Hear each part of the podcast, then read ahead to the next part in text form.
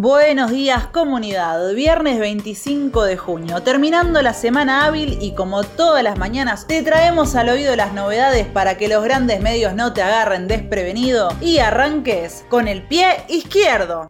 Antes de las noticias te dejamos la propuesta del día. Hoy Nicolás del Caño y Alejandro Vilca nos hacen llegar un video desde Jujuy. Fíjate que el link está en el texto. Después de verlo, dale me gusta y compartilo para que llegue a mucha más gente. ¿Por qué es importante? Porque este domingo se vota y como dijo Nicolás, una buena elección del Frente de Izquierda Unidad no solo será un mensaje para los políticos tradicionales de la provincia, también puede marcar un camino a nivel nacional. Queremos fortalecer una tercera tercera fuerza en la política nacional, una fuerza de las y los trabajadores. Por eso, más allá de si estás en esa provincia, en Buenos Aires, en Santa Fe o en Tierra del Fuego, la pelea política en Jujuy nos importa a todos los que luchamos contra la justa y peleamos por otra salida a esta crisis. También hay que estar atentos para defender los votos de la izquierda, porque Morales y sus socios del PJ armaron una elección a medida y los antecedentes de fraude no faltan, sino que sobran. Así que no te olvides de darle me gusta al video y compartirlo, porque llegar a miles con este mensaje depende pura y exclusivamente de los miles que formamos parte de esta comunidad.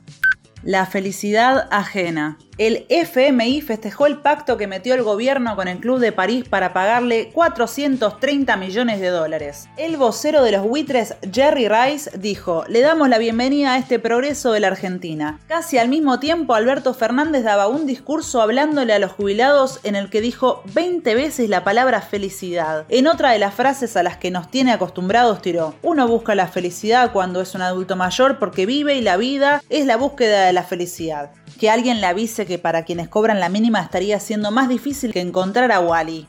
Desaliento. Salieron los números actualizados del desempleo. Hay más de 2 millones de laburantes en el país que están sin trabajo, pero además el dato que preocupa es que aumentó la cantidad de gente desalentada que ya ni siquiera busca.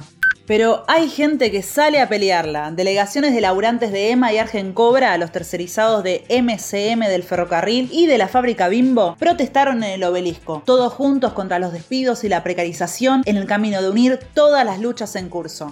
Chile. El 4 de julio empieza la convención constitucional en Chile y ya están circulando los llamados a movilizarse ese día para exigir que no empiece sin declararse soberana y liberar inmediatamente a todos los presos políticos de la revuelta del año 2019, sin la cual la convención no hubiera sido posible. Es ley, se aprobó el cupo laboral trans. La ley se votó en el Senado, pero la conquistó el activismo LGTBIQ, que la reclamó durante años de lucha y organización. Ahora hay que exigir su implementación. Eso es todo por hoy, comunidad, y no te olvides que. si vas a la derecha, cambias hacia la izquierda adelante.